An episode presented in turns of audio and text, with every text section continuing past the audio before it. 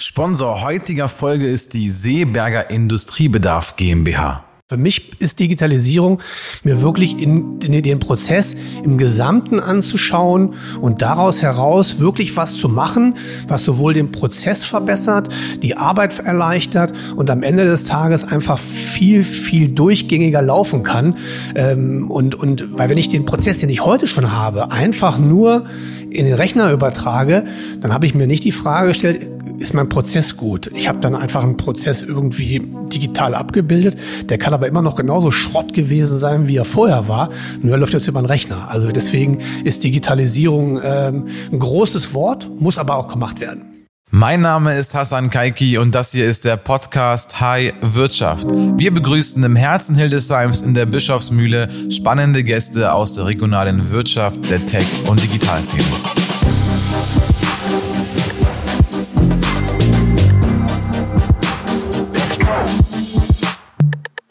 Wieder eine Podcast-Folge, wieder ein Unternehmer, dieses Mal quasi aus der Automobilindustrie ähm, und das zweite Mal aus Eifeld, Thomas Weiser hier. Hallo Thomas. Hi Hassan, grüß dich. Thomas, äh, hol uns mal ab. Ähm, welche Firma darfst du führen oder durftest du auch gründen und ähm, was macht ihr? Ja, ähm, ich habe gegründet die Firma Innotape aus Eifeld und ähm, wir machen selbstklebende Zulieferteile für die Automobilindustrie. Okay, das äh, bedeutet, wenn ich es mal kurz übersetzen darf, Ja. dass ihr Folien bekommt, die erstmal nur Folien sind. Und diese Folien, dann, dann plant ihr, wie man die am effizientesten so schneiden könnte, dass man die dann idealerweise weiter verarbeiten kann, beziehungsweise auch einsetzen kann Mhm. in den Fahrzeugen. Ja, genau. Also die Autoindustrie kommt zu uns mit einer Aufgabenstellung. Äh, beispielsweise, ich, äh, sie hat einen Spoiler, der dauerhaft am Fahrzeug befestigt werden muss. Und dann äh, versuchen wir mit dem richtigen Material, mit der richtigen Aufmachung ähm, das Problem zu lösen und produzieren auch dann dieses Material. Aber wir stellen das Klebeband nicht her, das kaufen wir zu, sondern wir passen das an in Form und Funktion und an die, in die Aufmachung, die der Kunde letztendlich in seinem Prozess benötigt. Das ist unsere Aufgabe, ja. Das heißt, äh, zum Beispiel bei welchem Auto, bei welchem Heckspoiler würde dann quasi euer Kleber dranhängen?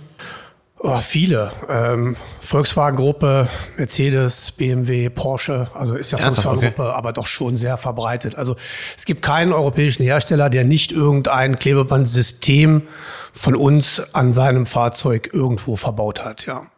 Okay. Das heißt, ähm, können wir sagen, dass bei allen deutschen Automobilmarken irgendwo Innotape mit dran klebt? Ja.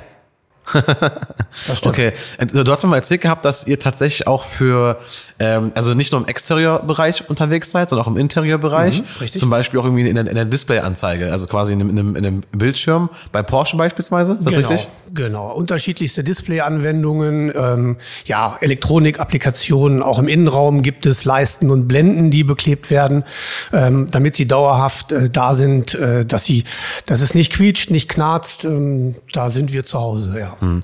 Bleiben wir bei dem Beispiel mit dem Porsche Display. Ja. Das heißt, ähm, ihr kauft ein Klebeband. Mhm. Und ähm, was ist dann, dann, dann bei euch der Schritt? Also ihr bekommt erstmal eine Aufgabenstellung, Ja. dann, ist, dann sitzen da Ingenieure dran und überlegen, wie wir es am besten schneiden sollten, wie wir es am besten verarbeiten sollten. Was passiert da genau? Ja, also der Kunde kommt zu uns, ähm, hat eine Aufgabenstellung und ähm, dann fängt bei uns die Arbeit an. Und dann beschäftigen wir uns erstmal mit der Machbarkeit. Können wir die Aufgabenstellung, die äh, der Kunde an uns ranträgt, können wir die lösen mit, der, mit dem, was wir letztendlich als Expertise besitzen? Ja. Und ja, mit dieser Erklärung der Machbarkeit wird dann letztendlich ein Konzept erstellt, erarbeitet. Das wird dem Kunden vorgestellt, meist mit irgendwie Prototypen, äh, die ihm aufzeigen, okay, so könnten wir uns das vorstellen. Und wenn der Kunde dann mit unserer äh, Prototypenentwicklung zufrieden ist, dann geht's in die nächste Stufe letztendlich.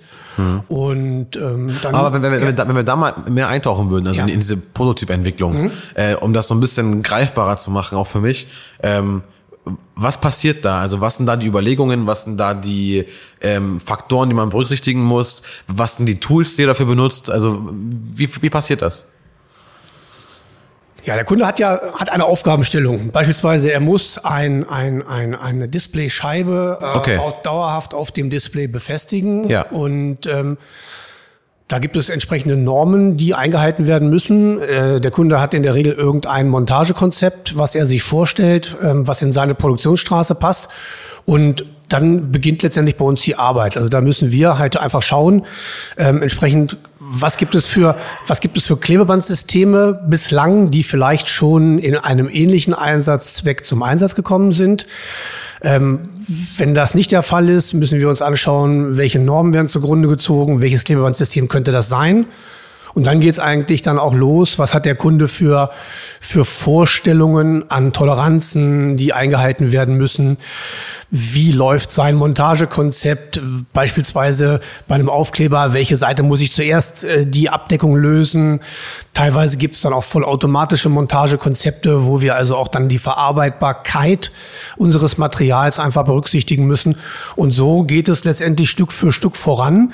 Erstmal sehr theoretisch ähm, bis das Konzept sozusagen steht. Das wird dann mit dem Kunden letztendlich ausdiskutiert. Und wenn er sagt, okay, in der Theorie kann er sich das vorstellen, dann fangen wir halt an mit den ersten äh, Prototypenmustern, um ihm dann an äh, ja, an Vorserienbauteilen aufzuzeigen, wie sowas funktionieren könnte. Mhm, verstanden. Und das läuft dann aber in der Regel schon dann entsprechend mit den Entwicklungsingenieuren der Kunden von uns.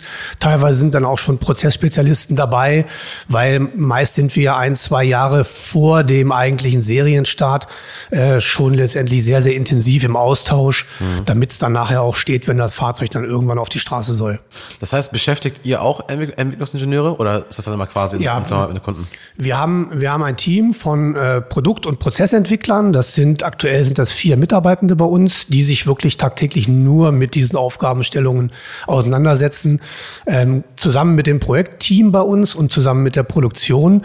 Aber die vier sind äh, nur dafür da, einfach zu schauen, wie ist die beste Möglichkeit, das Bauteil ähm, am Ende des Tages zu realisieren. Mhm. Mhm. Und das sind dann auch dann quasi Produkte, die man dann wahrscheinlich tausend oder zehntausendefach mal, mal anfertigt, weil die ja, also einzeln würde das ja keinen Sinn machen. Ja. Und ähm, das heißt dann, die geringste Abnahmemenge ist dann bei euch irgendwie pro Material? Eins. Ah, okay. Also du kannst bei uns ein Stück kaufen, du kannst aber auch eine Million haben. Also ähm, äh, wir sind jung und brauchen das Geld. Wir nehmen das, wir nehmen das eine Bauteil. Das ist natürlich entsprechend viel, viel teurer, okay. weil es natürlich dann ist es eine Manufaktur. Und wenn ich eine Million Bauteile liefere, ist es natürlich eine Serienfertigung. Aber ja. theoretisch und auch praktisch ist es möglich, wenn du ein Bauteil haben willst, dann bekommst du das letztendlich Aber ihr auch, bekommt ja. auch Bestellungen tatsächlich, die sagen, wir brauchen davon eine Million Stück. Ja. Okay. Also das ist dann Großserie. Wie genau. viele, wie viele ähm, Produkte werden quasi jedes Jahr produziert, also wie viele Einzelstücke? Ist das dann irgendwie im Jahr 5 Millionen, ist das im Jahr eher 15 Millionen? Oh, das bin ich, bin ich ehrlich gesagt überfragt. Also es sind auf jeden Fall mehrere Millionen Stück, die wir im Jahr produzieren. Ja. Okay. Das macht ihr mit wie vielen Kollegen? Ähm, aktuell sind wir in Gesamt rund 200 Mitarbeitende, wovon knapp 130, 140, bin ich jetzt nicht ganz sattelfest, äh, rein im, in der Produktion angestellt sind bei uns, ja. Okay, und die alle in Eifeld? Genau, die sitzen alle bei uns äh, und arbeiten alle bei uns am Standort in Eifeld. Okay. Ähm, genau, da sind wir tätig, richtig. Okay. Ähm, und du hast diese Firma gegründet im Jahr? 2006. Lass uns mal ein bisschen zurückschauen in die Vergangenheit. Ähm, Thomas Weiser 2006, was ist in dem Jahr bei dir alles passiert? Oh, viel. Ähm, zum einen habe ich Anfang 2006 meine damalige ähm, Anstellung in Berlin. Ich habe damals für ein Unternehmen in, in der Nähe von Berlin gearbeitet, ähm, gekündigt, weil ich mich selbstständig machen wollte. Welche Firma war das? Das die die Firma äh, hieß Scharnau seinerzeit oder die okay. heißt immer noch Scharnau, ja. Kennt man die? Ist das irgendwie 10.000 Mitarbeiter drin? Nee, oder? das ist auch ein kleines mittelständiges Unternehmen, okay. ähm, mittlerweile etwas kleiner als vier, ähm, ist ein, auch ein Klebeband-Spezialist oder ein Klebeband-Weiterverarbeiter, okay. der sich, der, der ähm, aber breiter aufgestellt ist oder breit aufgestellt ist. Also wir sind ja sehr stark im Automobilindustrie, in der Automobilindustrie tätig und dieses Unternehmen war und ist ähm, auch in der allgemeinen Industrie tätig. Und für die war ich damals äh, Vertriebsleiter und Prokurist und ähm, ja, ich bin aber, ich komme hier aus Hildesheim, ich bin Hildesheimer, deswegen war es für mich. Auch hier geboren? Hä? Auch hier Nein, geboren? ich bin äh, geboren bin ich in Saarbrücken, aber ich bin mit knapp unter drei Jahren mit meiner Familie damals hergezogen und deswegen äh, nach Hildesheim oder Eifeld? Hildesheim, Hilde, äh, Hildesheim, ja. Ach krass, Wahnsinn. Ja, genau. Mega. Und ja, dann habe ich dann irgendwann gesagt, okay, ich äh, höre da auf und fange hier an und mache in meiner Heimat ähm, das, worauf ich am meisten Bock habe und das ist letztendlich Klebeband verarbeiten für die Autoindustrie. Und so kam in 2006 dann äh, die Gründung der Innotape. Auch okay. noch in dem Jahr. Also die erste Frage, die ich mir stelle, wenn ich jetzt so eine Firma gründen würde, ist, ähm, du hast ja im Vertrieb nur Kontakt im B2B-Bereich und im B2B, im B2B-Bereich Vertrieb machen zu können, braucht man auch ein Netzwerk und eben auch eine gewisse Grundinfrastruktur, weil die Firmen sagen werden, was machst du da? Wie viele seid ihr eigentlich? Wenn man dann sagt, ich bin eine One-Man-Show oder mit zwei weiteren Kollegen, dann hört sich das für mich sehr, sehr schwierig bis unmöglich an. Wie hast du das geschafft? Wie habe ich das geschafft? Ähm, zum einen habe ich mir gesagt, ja, hört sich schwierig und unmöglich an, aber ich mache es trotzdem. Also äh, Ja, schlussendlich war es natürlich nur möglich mit, mit äh, damals schon, wir waren zu dritt. Ähm, es war zum einen zwei Kollegen von mir und ich. Und äh, wir haben damals gesagt, okay, wir versuchen das, wir machen das. Waren die auch Mitgesellschafter? Ähm, nee, also äh, einer war Teilmitgesellschafter und der andere war schon ein angestellter Vertriebler. Okay. Äh, der ist auch immer noch bei uns, äh, der Michael, äh, der ist auch immer noch bei uns im Vertrieb tätig. Und wir drei haben damals äh, ja gesagt, okay, wir machen das, wir, wir probieren das. Und ja, das war natürlich äh, sehr aufregend, weil genau wie du es schon sagst, ähm, die haben ja erstmal gedacht, was, was soll das jetzt eigentlich? Weil ja. Die haben ja erst gar nicht verstanden, was ich will. So nach dem Motto, ähm, ja wie, äh, Klebeband und ja, wir kriegen doch schon Klebeband und wieso jetzt hier und wieso jetzt Autoindustrie komplett. Und, ähm, und dann haben wir den Markt im Prinzip Stück für Stück erklärt, dass es schon wichtig ist, ähm, sich mit Spezialisten zu unterhalten. Weil ich kannte das von meinem vorherigen Arbeitgeber. Ich hatte da auch ein tolles Vertriebsteam um mich rum. Aber ich fand es immer schwierig, dieses Spannungsfeld zu sehen, dass ich hatte Mitarbeitende, die waren morgens unterwegs in Großraum Berlin und haben beim Fruchthof versucht, Packband zu verkaufen und nachmittags sollten die dann bei einem Automobilzulieferer irgendwelche hochkomplexen Lösungen entwickeln. Habe ich immer gesagt, funktioniert doch nicht. Also entweder bin ich Generalist oder ich bin Spezialist. Mhm. Und deswegen haben wir dann versucht, dem Markt zu erklären, mhm. wenn du selbst Spezialist bist, dann brauchst du auch Spezialisten mhm. auf der anderen Seite. Und ähm, ja, das hat dann mit äh, viel, viel Kraft und viel, viel Energie und auch einer Portion Glück dazu geführt, dass wir uns gut entwickelt haben. Mhm. Und äh, scheinbar auch ähm, gut verkauft einfach das Ding, das Thema. Ja, bestimmt, weil, weil ähm, wenn, wenn dem nicht so gewesen wäre, wären wir ja heute nicht da. Also wir ja. haben schon erkannt, äh, dass der Markt schon auch einen Bedarf hat an einem Spezialisten. Das, das, das, das wäre meine Frage gewesen jetzt. Und zwar, ähm, wenn man dann gründet und sagt, okay, wir wollen Spezialist werden, dann kann man natürlich sagen, okay, wir machen Automobil, weil Automobil ist sexy und ich weiß bei dir auch, dass du eine Automobilaffinität hast. Aber wahrscheinlich äh, läuft es dann eher dann, dann, darauf hinaus, dass man sagt, okay, wir schauen uns mal an, wie, wie, wie die Marktgrößen sind. Wir schauen uns mal an, wie die Marktzugänglichkeit ist. Hätte ja auch sein können, dass du sagst, wir machen jetzt eben, wir gehen eher in die Lebensmittelindustrie oder eine andere Industrie.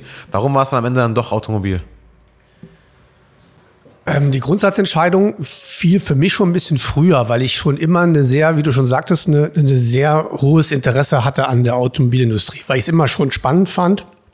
Ähm, das Produkt Auto auf der einen Seite und die Möglichkeiten des Klebebandes in Verbindung mit Auto. Ähm, das hat mich im Prinzip seit meiner Ausbildung begleitet, weil ja äh, auch damals schon am Auto geklebt wurde und tendenziell wurde es, im, wurde es Jahr für Jahr mehr. Und deswegen äh, kam für mich dann irgendwann auch die, die, die, nur das Auto in Frage, weil ich für mich und für dann, für mein Unternehmen das Automobil einfach als ähm, am besten gefunden habe, okay. um in die Zukunft zu starten damit. Okay. Ja. Also wir haben das Jahr 2006, Thomas und zwei Freunde sagen, wir machen jetzt unser eigenes Ding mhm. und sagen, wir werden der Spezialist in dem Tape-Converter-Markt, nenne ich es jetzt mal. Äh, ist hoffentlich richtig so? Ja, ist so richtig, okay, ja. Okay, und, ähm, und werden da der Profi für die Automobilbranche. Und was waren dann die nächsten Meilensteine? Also wann hattet ihr die ersten zehn Mitarbeiter oder den ersten großen Kunden? Das Gebäude, was ich heute mal gesehen habe bei dir, das gab es ja wahrscheinlich auch nicht von Anfang an. Das ist ja auch irgendwann passiert. Was waren so die nächsten Meilensteine bei euch?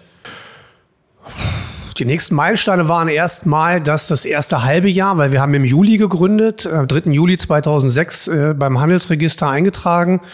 Und dann haben wir erstmal festgestellt, okay, jetzt brauchen wir erstmal Kunden, weil wir hatten ja keine. Und dann sind wir erstmal losgegangen und dann haben wir äh, festgestellt, okay, okay, okay, äh, so läuft's nicht. Also die erste. und dann haben wir einfach gesagt, okay, jetzt sitzen wir schon hier und wir, versuchen wir den Markt zu erobern, aber der Markt hat erstmal noch ein bisschen Schwierigkeiten, sich mit uns anzufreunden. Und dann haben wir gesagt, okay, damit wir uns nicht ganz langweilen, äh, lassen wir uns erstmal ISO zertifizieren. Das heißt, wir haben dann äh, sofort in 2006 uns 9001 äh, zertifizieren lassen um dann Ende des Jahres auch nach knapp vier Monaten hatten wir das Ding auch erfolgreich in, äh, in der Tasche. Ähm, und dann kamen so parallel auch die ersten Kunden, die so Stück für Stück auch ähm, ja von uns überzeugt wurden, Stück für Stück. Ja, und dann entwickelten wir uns so Stück für Stück weiter. 2000, Anfang 2007 kamen die ersten Maschinen, äh, weil wir haben, haben ja vorher konnten wir ja nicht produzieren, weil die Anlagen mussten ja erst bestellt werden und und und. und aber das, kurze Frage, was ja. macht man denn, wenn man die ersten Kunden gewinnt? Die sagen, okay, let's go, aber da sind noch keine Maschinen im Haus. Dann versucht man über Partner äh, Lösungen zuzukaufen am Anfang, weil okay. klar, wir mussten ja erstmal eine gewisse Zeit überbrücken ja. und hatten diese Maschinen halt noch nicht und haben dann ja. uns erstmal äh, Partnern und, und Lieferanten ja. bedient und haben damit versucht, einfach den, den die Kunden erstmal äh, ja, bei euch zu haben. An, herzuholen irgendwo. Ja. Dann kamen die ersten Maschinen, dann kamen die ersten äh, interessanteren Aufträge, dann kamen die ersten interessanteren Projekte. Was heißt interessant? Sind das, schon, sind das schon die Automobilmarken? Ja, genau. Dann okay. kamen schon wirklich Automobilzulieferer. In, in welchem Jahr war das? Ende 2006, Anfang 2007. Ernsthaft? Also nach, ja. nach sechs, sieben Monaten kamen schon die ersten Automobilzulieferer? Genau.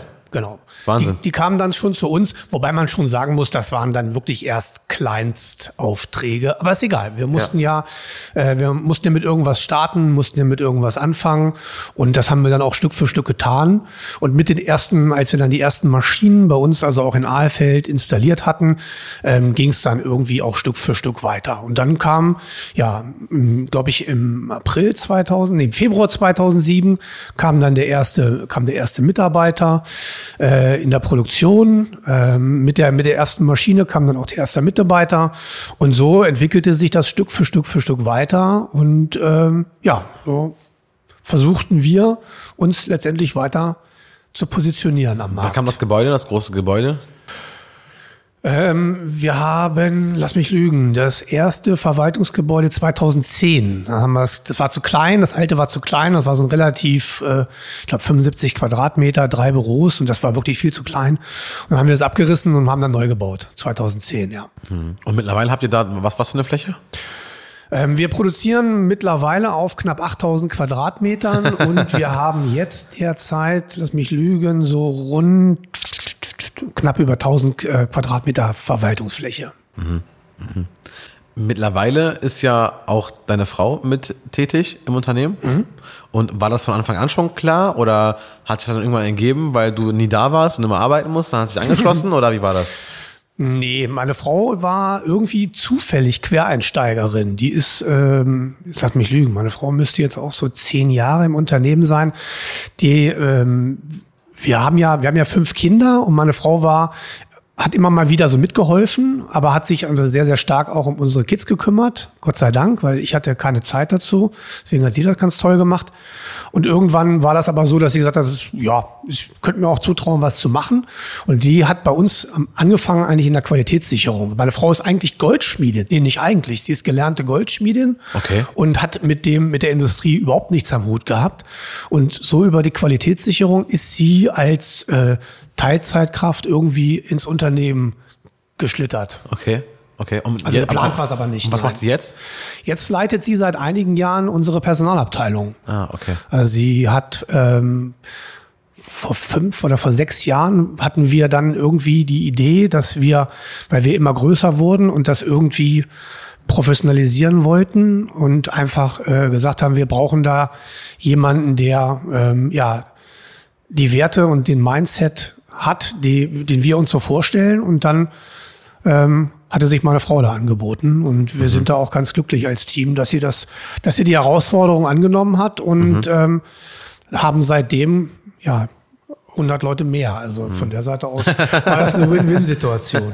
Sag mal, ähm, was setzt man so bei euch in der Branche um mit 200 Leuten?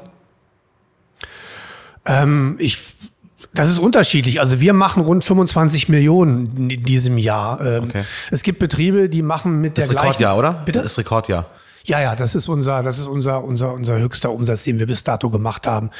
Es gibt Betriebe, die machen äh, mit der gleichen Mitarbeiterzahl mehr, aber die haben einen enorm großen Anteil im Handel. Und das haben wir nicht. Also wir haben einen extrem kleinen Anteil im Handel. Liegt aber einfach daran, dass wir da kein großes Interesse dran haben. Also Wo wir liegt ihr da? Also bei, bei 5% vom ja, wir Umsatz? liegen unter fünf Prozent unseres Okay. Gesamtumsatzes ist bei uns ein reiner Handel. Wobei auch da müssen wir einschränken, auch wenn wir zukaufen, dann sind das ähm, individualisierte Themen, wo es sich aber dann eher lohnt, woanders diese Dinge produzieren zu lassen aus Kostengründen. Aber wie schon gesagt, äh, unser Fokus ist, ähm, das bei uns zu produzieren und deswegen mit, mit, mit, mit deutlich über 95 Prozent ähm, eigener Produktionsanteil ist das, glaube ich, auch schon ganz klar. Das ja. heißt, bei euch kann man davon ausgehen, dass wenn da eben ähm, Cleoband kommt, dass ihr fast alles selber verarbeitet und Ja. und äh, Ja, wir sind, wir sind wirklich auch ein reiner Auftragsfertiger. Also wir haben auch kein Standardportfolio. Wir haben natürlich Standard-Basismaterialien, ähm, weil natürlich die Autoindustrie bestimmte Produkte einfach auch spezifiziert hat. Und dann macht es manchmal auch Sinn, das Rad nicht neu zu erfinden, sondern freigegebene Systeme zu nutzen. Ähm, aber ja, die sind die, die, die Produkte, die wir produzieren, sind also wirklich immer, immer indi- individuell für den Kunden Aber- zurechtgemacht. Apropos ähm, das Rad neu erfinden, ähm, Stichwort Innovation auch ähm, und auch Stichwort Image von, von Klebeband. Ich habe vor zwei, drei Tagen von dir ein Bild auf LinkedIn gesehen, wo, in, wo es, ähm, ja, da war so ein Stoßfänger, der war beschädigt durch einen Auffahrunfall und dann wurde er mit so einem grauen Klebeband, mit so einem Panzertape wahrscheinlich, das das irgendwie ähm, gefixt und äh, du hast dann geschrieben, genau aus diesem Grunde haben wir im Kopf immer den Gedanken, dass Klebeband minderwertig ist, nicht minderwertig, aber vielleicht minderwertiger, als irgendjemand mit Schrauben befestigt oder irgendwie mit anderen Sachen befestigt. Ähm, und da hast du gesagt, klar dagegen, nein, das stimmt nicht. Ähm, Klebeband ist eben sehr hochwertig. Ähm, sag mal ein bisschen was dazu. Naja, es gibt ja beides. Äh, na- Natürlich gibt es einfache Klebebandsysteme, die jeder kennt. Also jeder oder jede Person hat irgendwie schon mal äh, auf dem Schreibtisch äh, Geschenke eingepackt äh, mit Tesafilm. Oder wenn man renoviert, dann hat man ein Kreppklebeband oder wenn man Teppich festklebt, hat man Teppichklebeband. Das sind so diese klassischen Produkte. Oder was du gesagt hast, dieses Panzertape, dieses Gewebeklebeband, äh, so äh, eins für tausend Anwendungsfälle.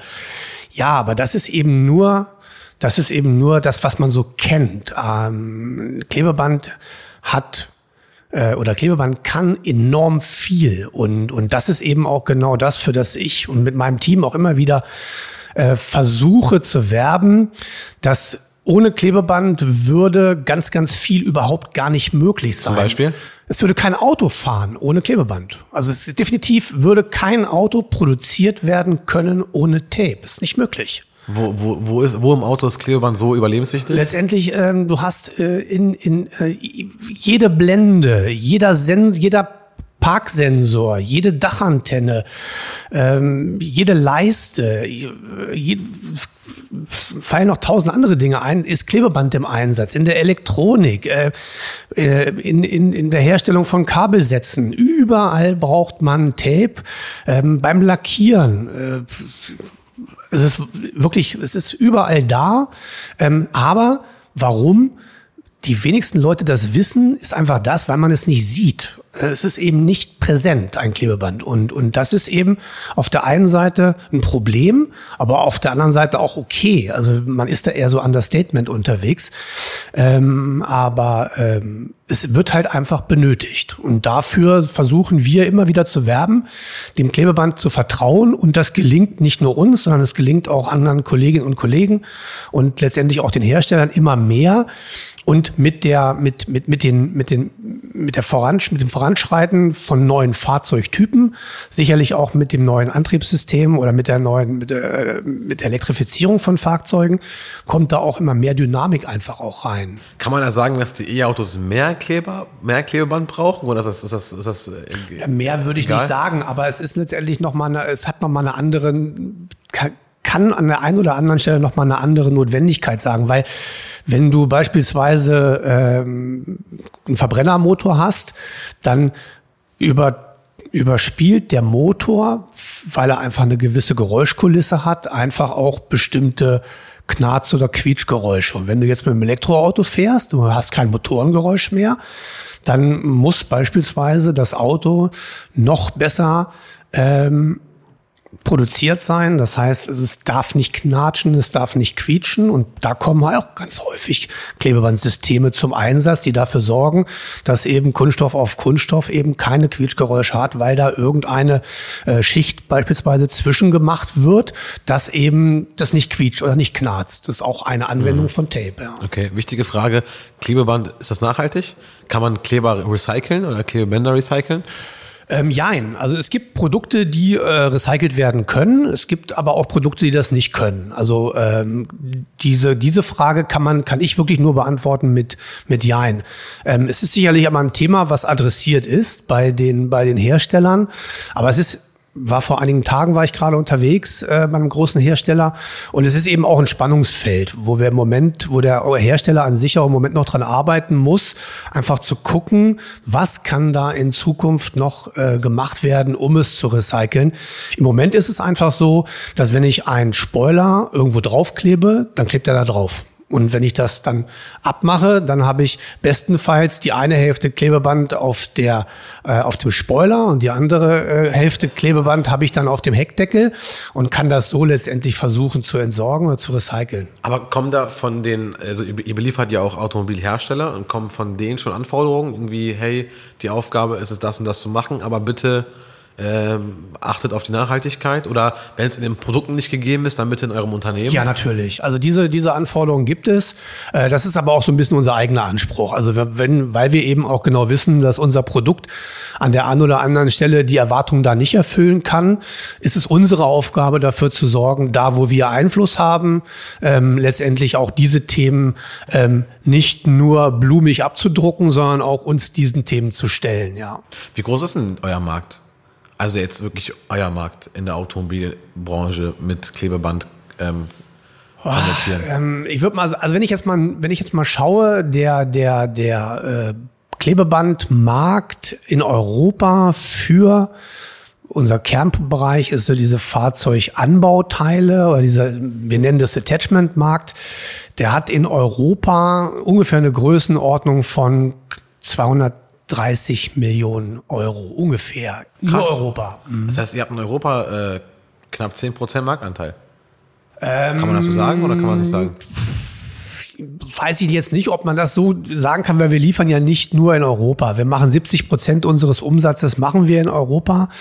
Ähm, also wir haben schon einen, ähm, ja, wir haben schon einen mittlerweile ganz ordentlichen Marktanteil. Aber ihr gehört zu den Marktführern in Europa.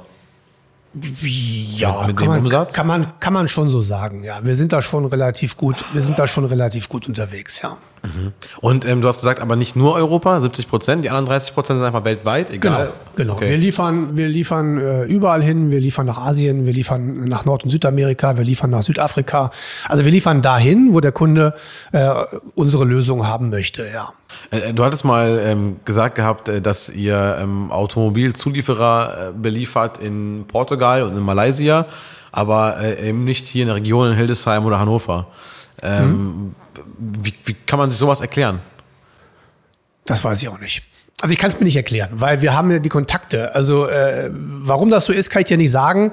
Aber das ist, glaube ich, kein Einzelfall. Also ich höre das immer mal wieder von von befreundeten Unternehmerinnen und Unternehmen, Unternehmern, dass die es leichter haben, äh, 500 Kilometer entfernt zu verkaufen als vor der eigenen Haustür. Warum das so ist, habe ich auch keine Erklärung für. Ja. Mhm. Also wir können das mal konkret mal ansprechen. Also das Thema ist, dass äh, deine Kunden, zum Beispiel, also einer deiner besten Kunden ist, glaube ich, ähm, Bosch Malaysia oder Bosch ja, Portugal. Ist, ist, ist, also, aber er ist ein Kunde. Ist ein Kunde von uns, ja, genau. aber jetzt groß oder klein, mal, mhm. mal, mal, egal. Aber er ist ein Kunde und dann eben die äh, Bosch Hildesheim oder irgendwie andere ähm, Automobilzulieferer hier in der Nähe sind dann eben kein Kunde. Und dann äh, sprechen wir eigentlich immer hier in, bei Unternehmer Hildesheim, bei Niedersachsen Metall oder auch in der Politik immer von Regionenstärken mhm. und quasi aus der Nachbarschaft beziehen, wenn möglich. Ähm, muss es da Regularien von der Politik geben oder muss da einfach mehr Offenheit herrschen in, in der, in der, in der, in der ähm, Wirtschaft oder was muss da passieren? Ja, zu, äh, ich würde jetzt nicht sagen, dass da die Politik irgendwas regulieren muss, sondern ich würde eher sagen, weil das fällt ja auch so ein bisschen unter Nachhaltigkeit. Also wenn ich von Hildesheim, äh, wenn ich von Eifeld nach Hildesheim Klebebänder bringe, hat das ja was ganz anderes, als wenn ich jetzt von, ähm, ich sag mal, aus äh, Spanien Klebebänder nach Hildesheim fahre. Also äh, damit die dann in Hildesheim im Werk verbaut werden können. Also jetzt, ob das so ist, weiß ich jetzt nicht. War ja. wirklich nur ein Beispiel. Ähm, ich glaube ganz einfach, dass die Entwicklungsabteilungen und vor allen Dingen die Entwicklerinnen und Entwickler sich einfach gut daran tun würden, einfach mal zu schauen, was passiert so in meinem Umfeld.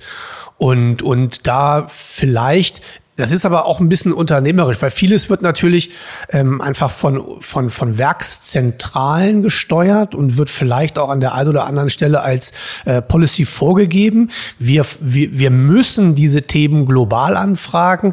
Vielleicht gehört an der einen oder anderen Stelle dieses Thema auch nochmal auf den Prüfstand, um wirklich auch zu gucken, okay, mhm. ich habe vielleicht eine globale Betrachtung, mhm.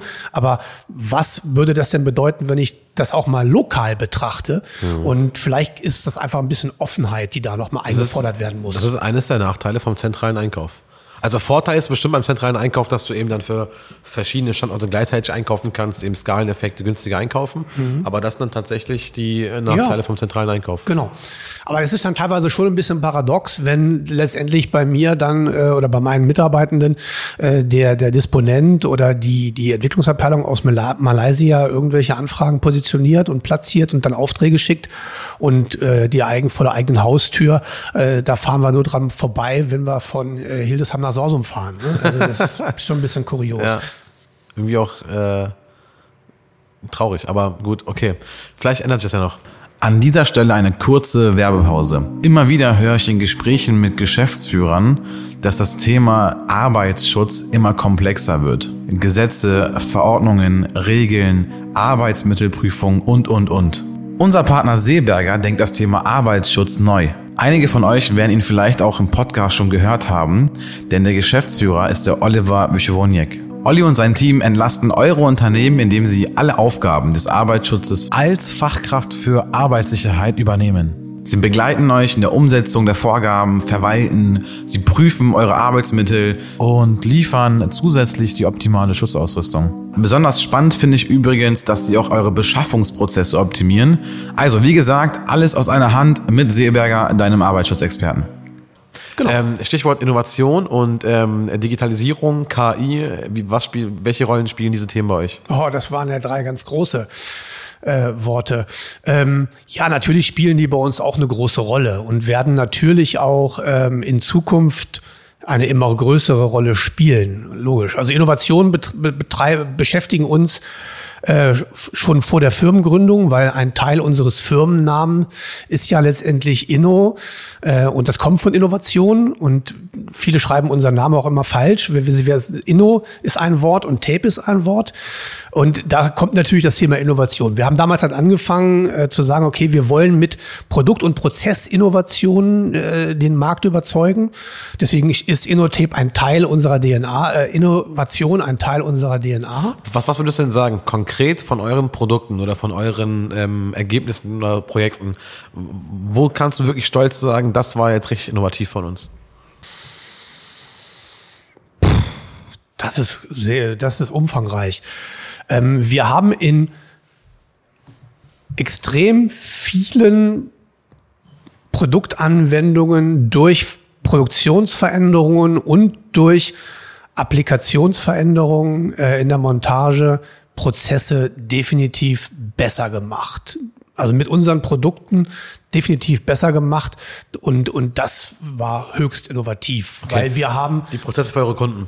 Genau. Ja. Also natürlich auch unsere eigenen, also den Verarbeitungsprozess haben wir in einigen Bereichen komplett verändert. Also so wie wir teilweise heute produzieren, hat es vor uns noch keiner gemacht. Ähm, manche haben sich das mittlerweile auch an der einen oder anderen Stelle vielleicht ein bisschen abgeschaut, was auch okay ist. Ähm, aber wir haben schon in der Klebeband-Weiterverarbeitung äh, in, in ganz, ganz vielen Segmenten einfach neue, neue Impulse gesetzt durch unsere Innovationen in der Weiterverarbeitung. Ja, mhm. definitiv. Mhm.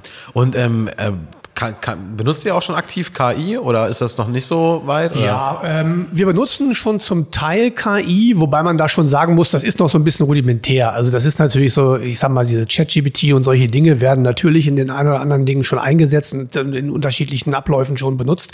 Aber wir haben unterschiedliche Projekte schon laufen, wobei man natürlich schon auch sagen muss, äh, wenn, wenn man von KI spricht, bei vielen und auch bei uns fängt es erstmal an so mit, mit irgendwelchen Data Science Projekten, dass man wirklich erstmal gucken muss, okay, ich muss die Daten erstmal so aufbereiten, dass ich sie nachher KI-fähig habe und so weiter und so weiter. Also deswegen ist für mich KI so ein ganz großes, ganz großes Wort oben drüber. Ähm, aber bis dahin sind noch viele, viele Einzelschritte nötig dass wir und am Ende des Tages auch unsere Kunden davon profitieren können. Das ist noch ein bisschen Weg, aber wir wir wir wir sind da dran und wir werden da auch ähm, unterschiedlichste Themen ähm, aus der Projektphase auch nachher in die Serie übertragen wollen. Ja, mhm. definitiv. Und du sprachst eben noch an das Thema Digitalisierung. Ja, das ist auch immer, das ist ein großes Wort.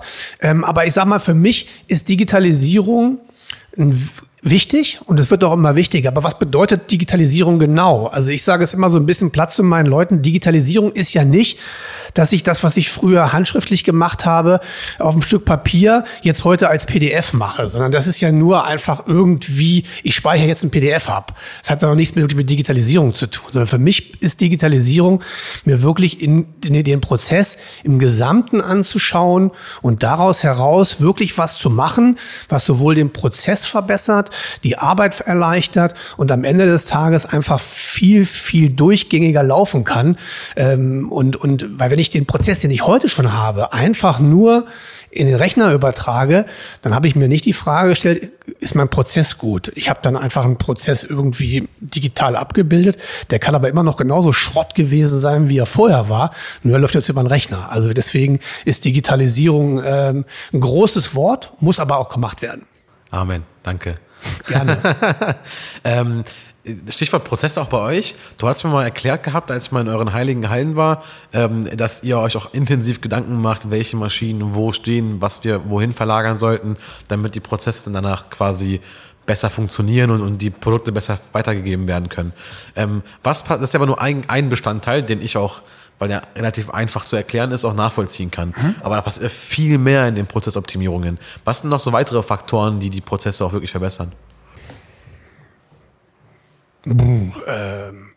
Also, es, also Prozessoptimierung heißt ja nicht nur einfach Maschine A nach ähm, Lager nee. C bringen und jetzt haben wir gute Prozesse. Nee, nee, um Gottes Willen. Also ähm, die Prozesse oder der Prozess an sich muss ja möglichst schlank sein. Das heißt also, ich möglichst, ich, sage, ich brauche möglichst wenig äh, Medienbrüche, möglichst wenig Material äh, Stillstandszeiten, möglichst wenig Maschinenstillstandszeiten, möglichst reibungslose Abläufe, möglichst wenig Fehlerpotenzial, also ein möglichst ähm, durchgängiges System, das sich am Ende des Tages ähm, sicher und auch sicher und wirtschaftlich das Bauteil produzieren kann. Sind, sind das die KPIs? Materialstillstand, ähm, äh, Fehlerquote? Auch, klar, okay. natürlich, ja. Was sind noch so KPIs? Also ein paar, noch ein paar mehr genannt eben? Also worauf ähm, schaust du genau hin? Was ist dir sehr worauf wichtig? schaue ich genau? Ähm, ja, Mitarbeiter, ähm, Mitarbeiterproduktivität, Maschinenverfügbarkeit. Trackst du das? Äh, ähm, das tracken wir. Also Echt? wir, wir okay. haben, wir haben, was das Thema angeht, schon sehr ausgefülltes äh, Kennzahlensystem, was wir auch permanent weiterentwickeln, um einfach äh, data-driven das Unternehmen äh, führen und letztendlich auch entwickeln zu können, ja. Wie trackt ihr Mitarbeiterproduktivität? Ähm, wie, ja, am Ende über unser System. Also die Mitarbeiter, die letztendlich, ähm, wir haben äh, bestimmte Kennzahlen oder bestimmte Produktivitätsmerkmale, die letztendlich dann dem einzelnen Auftrag, äh, den einzelnen Mitarbeitern und letztendlich den einzelnen Prozessen zugeordnet sind. Und die werden dann ähm, am Ende des Auftrags auch entsprechend nachkalkuliert über ein System und werden dann ähm, von den jeweiligen Bereichen auch entsprechend äh, betrachtet, bewertet, um dann unter Umständen nachregeln zu können. Ja. Das heißt, die Mitarbeiter bekommen eine Verantwortung X, eine Aufgabenstellung X, da steht mhm. dann drin irgendwie ähm, 40 Produkte verarbeiten, als Beispiel. Und danach wird hinterher geschaut, waren es 38 für, oder wurden die 40 erreicht? Hatten wir da zu viel oder zu wenig Zeit? Und wie viele Fehler wurden dabei gemacht? Zum Beispiel. Okay, okay. Und ähm, okay. Und Ma- Materialstillstand dann tatsächlich, dann gehst du durch die Lagerhallen und machst dir Gedanken, ähm, wo haben wir noch Potenzial, dass wir schneller arbeiten können, wo liegt Material rum und könnten vielleicht die Prozesse so optimieren, dass wir die Materialien schneller in Bewegung, in Bewegung halten? Oder wie, wie heißt das? Ja, oder wenn ich einfach sage, wenn ich Material, äh, muss ich das Material, also das ist ja immer das, der, der, die Vorstellung ist ja immer, das richtige Material in der richtigen Menge, an der richtigen, zur richtigen Zeit, an der richtigen Stelle zu haben. Das ist ja so dieses Okay. normale Gedenk, das normale Denken an der Stelle. Und das versuchen wir halt auch kontinuierlich zu entwickeln, dass wir wirklich einfach gucken, okay, wo haben wir oder wo können wir gegebenenfalls noch optimieren und wo können wir unsere Wege so gestalten, unsere Abläufe so gestalten, dass wir an der Stelle irgendwo ähm, noch besser werden, noch durchgängiger werden, noch weniger Fehler zu produzieren, noch weniger Fehlzeiten zu haben, weil am Ende des Tages hat es natürlich auch was mit, mit sicheren Abläufen zu tun, aber auch mit Kosten. Und da muss man ganz klar sagen, wir haben natürlich, wir haben ein, ein sehr Mitarbeiten, mitarbeiterintensiven, intensives Material oder Produkt, was wir produzieren. Und da müssen wir schon auch schauen, dass wir uns äh, letztendlich auch wettbewerbsfähig halten. Und da gehört natürlich auch sowas dazu, weil wir planen nicht zu verlagern in, in irgendein anderes außereuropäisches Land oder in ein anderes europäisches Land, sondern wir wollen in Eifeld bleiben. Und deswegen müssen da auch solche Dinge bei uns eine Rolle spielen. Ja. Aber kämen Niederlassungen in Frage in Deutschland? Nicht zwingend. Nicht zwingend. Also wenn ich nicht muss, nein. Weil am Ende des Tages bedeutet das erstmal, ähm, äh, dass das, was wir jetzt in Aalfeld aufgebaut haben, müssten wir woanders ja genauso tun und müssten einfach äh, unsere Experten dahin schicken. Die würden uns vielleicht jetzt dann in Aalfeld fehlen. Also nicht zwingend. Aber wenn es sein, wenn es sein müsste, dann würden wir uns natürlich auch damit auseinandersetzen. Okay, okay. Ähm, kommen wir mal ein bisschen zur Personalthematik. Ähm, als wir da durch die Lagerhallen spaziert sind, habe ich mal gefragt, sag mal, wie viele ähm, Akademiker hast du eigentlich hier, wie viele Ingenieure hast du eigentlich hier? Meinst du, das weiß ich gar nicht, aber ich weiß, dass sie gut sind. Also du bist ja vom Typ her jemand, der vielleicht nicht so intensiv in den Lebenslauf schaut, sondern mehr versucht, in die Herzen zu schauen. Ähm, worauf kommt es bei dir an, wenn man sich bei dir bewirbt?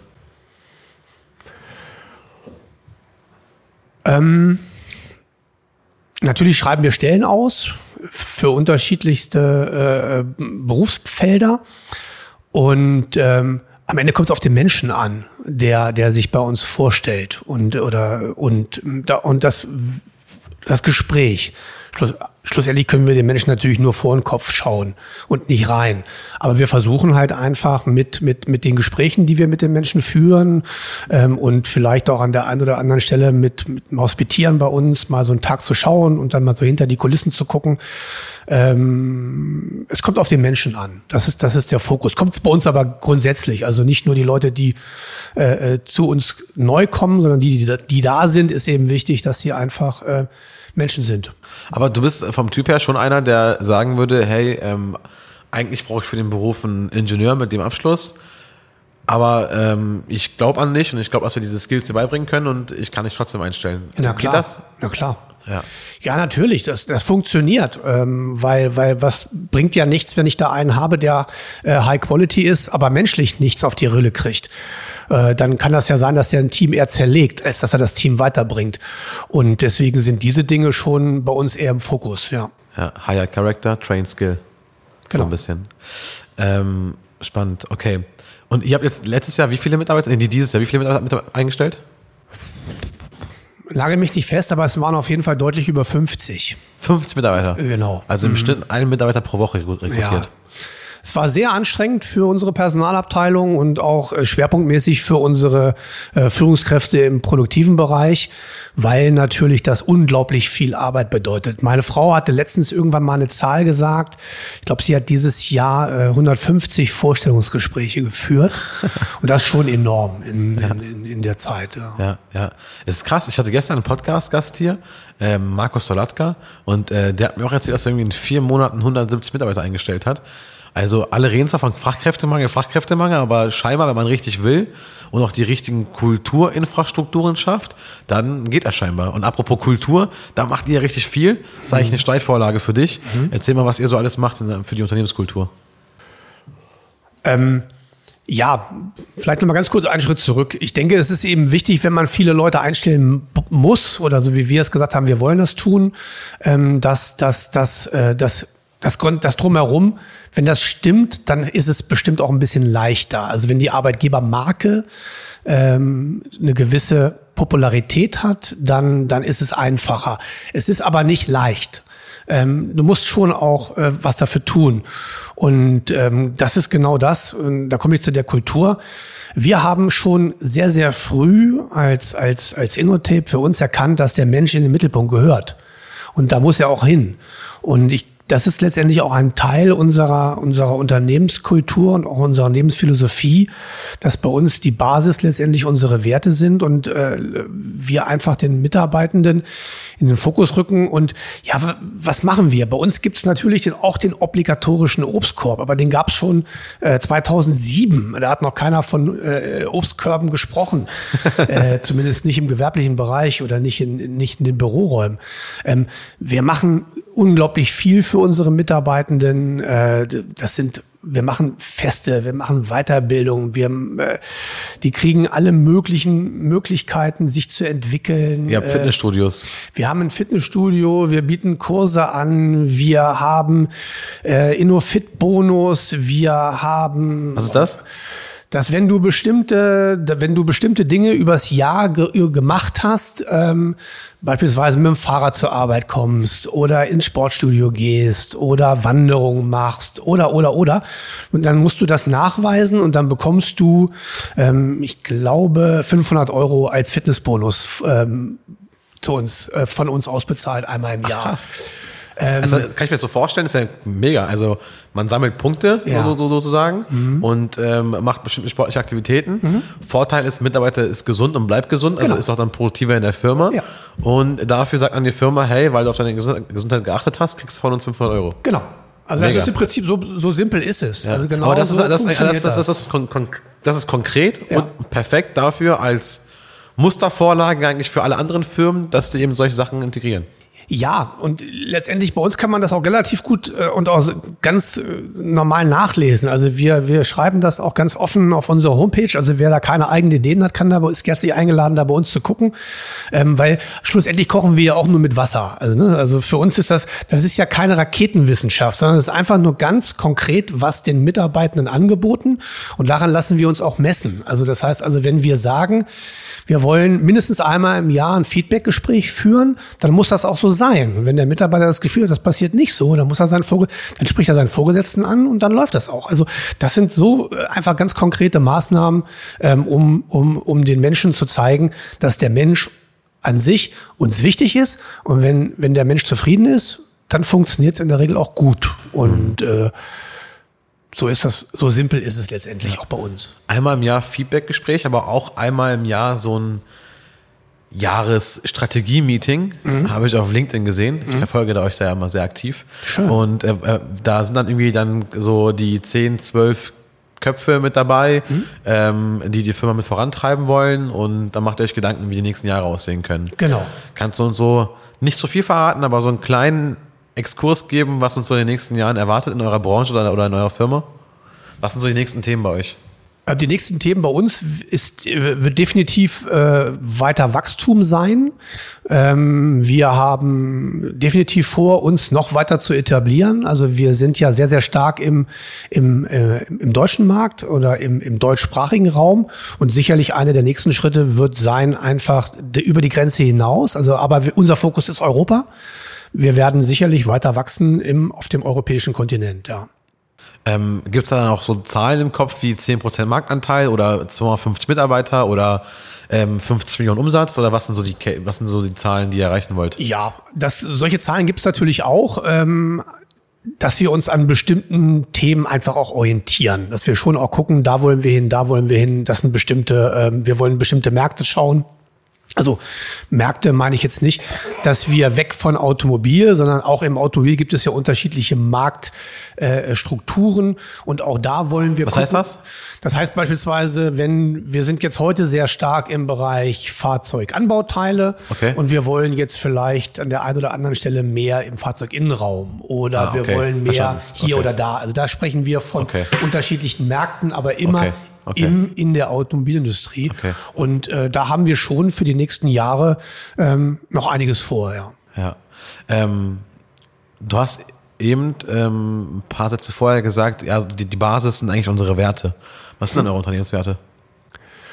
Oh ja, Vertrauen ist ein Wert, ein, ein wichtiger Wert. Und mutig sein ist ein Wert. Und gemeinsam ist ein Wert. Unter anderem. Äh, das sind äh, so zentrale, zentrale Schlagwörter, die sicherlich auch ausformuliert sind, die bei uns im Unternehmen auch für alle Mitarbeitenden immer sichtbar sind, auch in unserer Innotape-App immer sichtbar sind, dass die Mitarbeiter sich auch immer wieder daran ausrichten können. und Innotape-App? Genau. Ihr habt eine eigene App? Ja. Mhm. Wofür? Ähm, für die Unternehmenskommunikation. Also wir haben vor einigen Jahren halt festgestellt, je größer wir wurden, umso schwieriger wird es oder ist es, alle Mitarbeitenden immer auf dem gleichen Informations- und Kenntnisstand zu halten. Mhm. Und, äh, ist das quasi wie so ein Intranet, aber auf dem Handy? Genau. Also okay. es, genau so kann man es letztendlich sagen. Also alles das, was bei uns im Unternehmen sich abspielt, alle Themen, die rund um Kennzahlen, alle, äh, alle Werte, alle äh, Notfallnummern, das gibt's einen eigenen Innotip-Chat-Bereich. Also alles das, was in irgendeiner Form bei uns im Unternehmen wichtig ist, kann der Mitarbeitende äh, 24-7 auf seiner App äh, haben. Er kann ein KVP einreichen, er kann sich krank melden, Ach, krass, okay. er hat einen Eventkalender, ähm, es, es gibt einen Suche- und Bietebereich, es gibt also ganz... Und, und, und, und wie, wie oft wird die App genutzt? Könnt ihr das tracken? Also ja, nutzen, äh, ich kann dir keine genauen Zahlen aber, aber, sagen, aber, aber, aber, es ist permanent. Also letztendlich, äh, die, die ist, die ist ständig da. Jede Woche montags kommt ein neuer Geburtstagskalender und es, also es ist, darüber läuft komplett unsere Unternehmenskommunikation läuft über die App und selbst im Onboarding spielt das eine große Rolle. Das heißt also, wenn ein neuer Mitarbeitender kommt und äh, eben noch nicht arbeitet, hat den Vertrag aber schon unterschrieben, kriegt er schon einen Zugang und kann sich also auch schon Stück für Stück über unsere App, über uns informieren, wird also so schon Teil der Firma, wird also auch schon angekündigt, dass der und der die dann und dann anfängt. Also es ist ein, ein, ein, ein, ein Instrument oder ein Werkzeug, was permanent an Anwendung findet. Ja, ja. musst du mir ja zeigen. Also wir, wir begleiten äh, Onboarding-Prozesse und mhm. drehen dafür halt Videos mhm. über die Unternehmenswerte, Mission, Vision, mhm. um dann ähm, quasi den Mitarbeitern, den neuen Mitarbeitern die Videos zu zeigen und zu sagen, das sind wir, schau ja. dir die Videos an. Ja. Ähm, aber auch Themen wie zum Beispiel, äh, was passiert eigentlich, wenn mal, ähm, wenn wir einen Feueralarm haben. Genau. Ähm, solche Themen dann quasi dann in den Videos abgebildet. Äh, aber in der App-Form finde ich es nochmal besonders spannend, weil das eben nochmal zugänglicher ist als jetzt irgendwie auf dem Arbeits-PC. Äh, was kostet so eine App? Also, das weiß ich nicht. Das, okay. Also kann ich dir wirklich nicht sagen. Also ich bin, äh, da bin ich total überfragt, was die aber, kostet. Aber, für uns aber scheinbar, scheinbar nicht teuer genug, dass du dich dafür interessiert hast. Nee, weil das ist ja, die Frage ist ja an der Stelle äh, nicht, was es kostet, sondern was bringt es. Und ich, ich glaube, diese Frage haben wir für uns sehr eindeutig beantwortet. Und wir haben natürlich auch diese App, so wie sie heute ist, so sind wir nicht gestartet. Also die ist natürlich über die letzten Jahre, ich meine, wir haben die jetzt fünf Jahre im Einsatz, äh, die hat sich natürlich in den letzten fünf Jahren enorm weiterentwickelt und ähm, die ist nicht mehr wegzudenken bei uns. Aber fließen da ein paar 10.000 Euro im Jahr rein für die App? Kann ich dir wirklich nicht sagen. Die letzte große Änderung war beispielsweise, dass wir diese App jetzt mittlerweile sogar fünfsprachig, ne, viersprachig, wir fünfsprachig haben, weil wir eben auch äh, Mitarbeitende haben, die eben nicht perfekt Deutsch sprechen, sondern die vielleicht Ukrainisch sprechen oder besser Englisch sprechen. Und deswegen gibt es unsere App also auch in mehreren Sprachen, dass jeder Mitarbeitende sich das in seiner ihm besser liegenden Sprache letztendlich seine Dokumente, seine Themen anschauen kann. Das war die letzte große Investition mhm. da rein, ja. Mhm. Ähm ist wieder ein Stichwort für Digitalisierung, ne? Aber hat auch immer ähm, ähm, Schattenseiten, Stichwort Cybersecurity. Mhm. Ähm, habt ihr da mal irgendwie gefährliche Situationen gehabt oder ähm, seid ihr da gut aufgestellt? Was? Ich glaube, wir äh, sind da ganz gut aufgestellt. Ähm, ich habe auch Gott sei Dank eine IT-Abteilung, die das Thema sehr, sehr wichtig nimmt. Schon eine hauseigene Abteilung. Genau. Okay. Die das sehr, sehr wichtig nimmt, schon seit vielen, vielen Jahren sehr, sehr wichtig nimmt. Und wir haben, toi, toi, toi, äh, bislang noch keine brutale, brenzliche Situation erleben müssen. Aber ich glaube nicht, dass es eine Frage ist, äh, ob, sondern nur wann. Also die, das ist real, diese Bedrohung und deswegen nimmt unsere IT das wirklich sehr, sehr ernst. Schult auch uns alle regelmäßig und es wird auch immer wieder auch da neu investiert in neue Firewalls, in neue Sicherungssysteme und, und, und. Also das spielt eine große Rolle. Mhm. Ähm, jetzt haben wir immer so von den Höhepunkten erzählt, mhm. so was so die nächsten Meilensteine und so weiter waren. Mich würde noch interessieren, ähm, an welche letzte Situation du dich erinnerst, wo es mal einen Tiefschlag gab?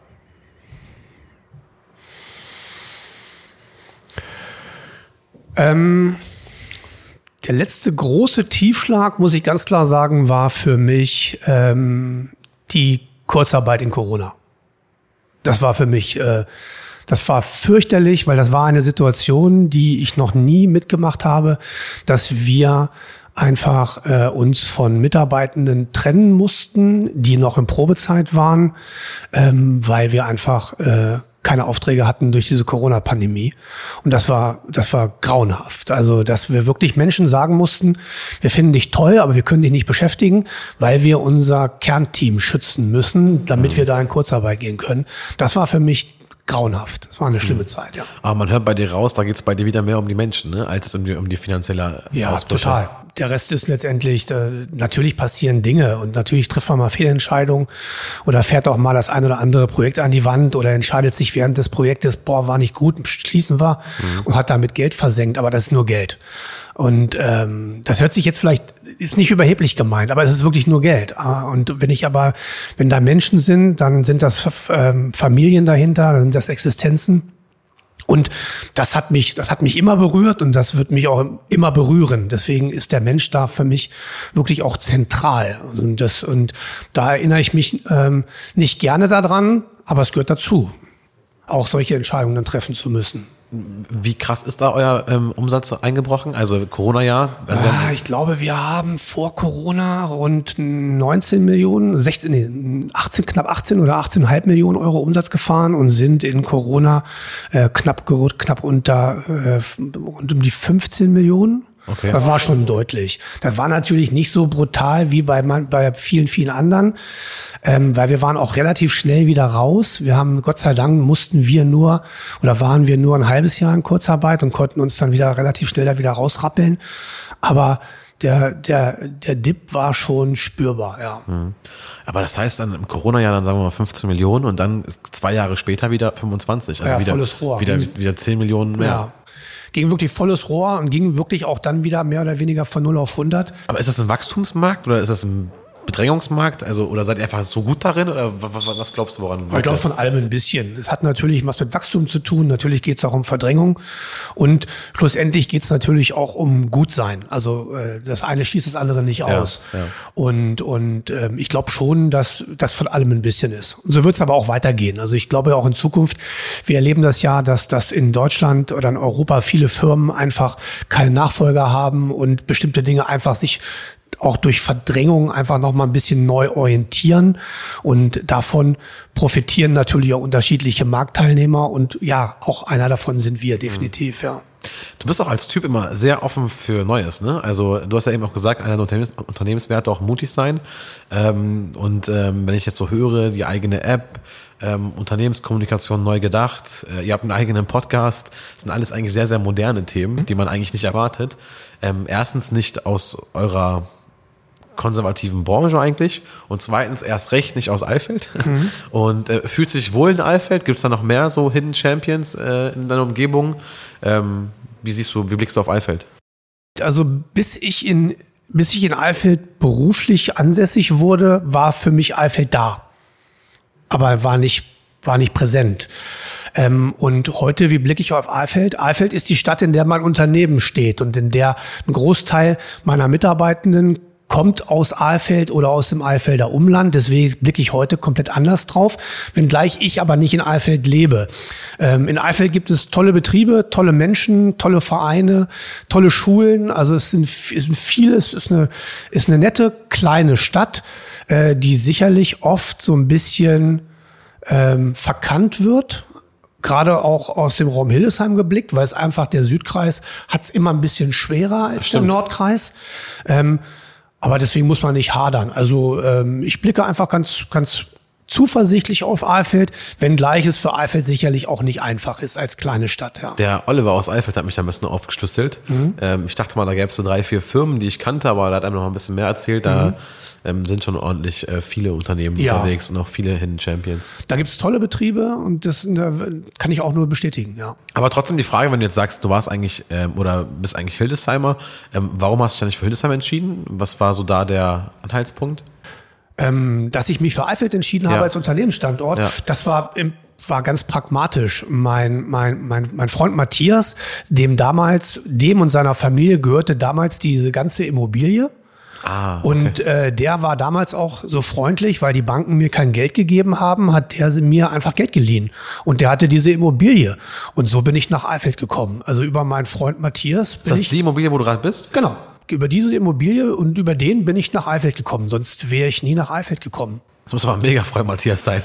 das war, Matthias ist ein mega Freund, definitiv. Und der hatte mir damals die Möglichkeit verschafft, einfach diese Gebäude zu mieten und nachher auch zu kaufen und hat mir sozusagen, ähm, weil die Banken sich damals mit äh, einer Gründung und vor allen Dingen mit einer Gründung eines Produktionsbetriebes etwas schwer getan haben, hat, der hat an mich und meine Idee geglaubt und hat mir damals, hat mir sozusagen aufs Pferd geholfen. Aber ist das auch ein Paradebeispiel dafür, dass das ein Schwachpunkt in, in, in der Bankenwelt tatsächlich wichtig ist. Also ich finde, ähm, dass die ähm, Geschichten, an denen die Banken glauben, ist nicht immer so richtig korrekt, weil wenn du jetzt deinen Freund Matthias nicht hättest, mhm. hätte die ganze Geschichte vielleicht auch anders aussehen können, weil die Bank nicht dran geglaubt hat. Genau. Aber die Banken müssten jetzt dran glauben, weil wir jetzt eben die noch mehr Hidden Champions, noch mehr erfolgreiche Firmen brauchen für unser Land, ähm, damit wir auch volkswirtschaftlich auch auf dem Niveau bleiben können, wo wir gerade sind. Ähm, ist das so ein Schwachpunkt in unserem Land? Ja, ich glaube schon, dass das ein Schwachpunkt ist.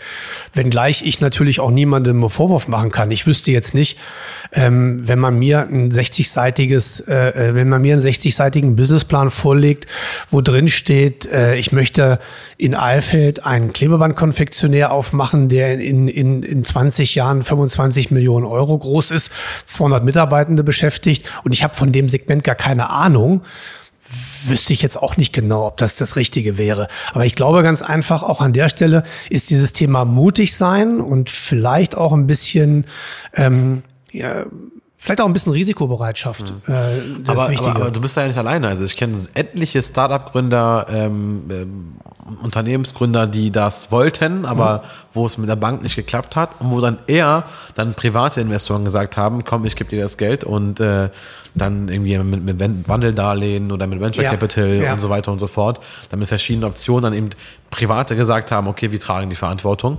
Ähm, das finde ich eigentlich schade, weil ich mir denke, da, liegt dann so viel Potenzial noch auf der Straße. Natürlich auch Risiko, na klar, kann auch viel schiefgehen, wenn man da irgendwie zu leichtsinnig mit dem Geld umgeht. Natürlich, verstehe ich. Aber so ein bisschen mehr Offenheit gegenüber Neugründungen wünsche ich mir eigentlich schon von der Bankenwelt. Ja, ich würde sogar sagen, ist, ich würde sogar erwarten, weil ich glaube, es ist ein, ein, ein Punkt, der schon auch ähm, für unsere Perspektive, besonders auch in Deutschland oder in Europa, einfach unabdingbar ist. Also wenn wir weiter mitspielen wollen, dann müssen wir auch an der Stelle mehr bereit sein, Risiko zu gehen. Und das bedeutet natürlich, ja, es kann auch mal was in die Hose gehen, aber ähm, vor dem Risiko stehen Unternehmer jeden Tag, dass mal was in die Hose gehen kann. Ja. Am Ende müssen wir es trotzdem entscheiden. Ja, ja. Aber die Frage nehme ich mit, denn äh, in drei Wochen kommt der Chef der Volksbank, Volker Böckmann, mhm. und dann werde ich mir die Frage mal stellen. Da bin ich gespannt auf die Antwort. Ähm, hast du in Hildesheim einen Lieblingsplatz? Habe ich in Hildesheim einen Lieblingsplatz? Also erstmal natürlich ja bestimmt. Und dann wo?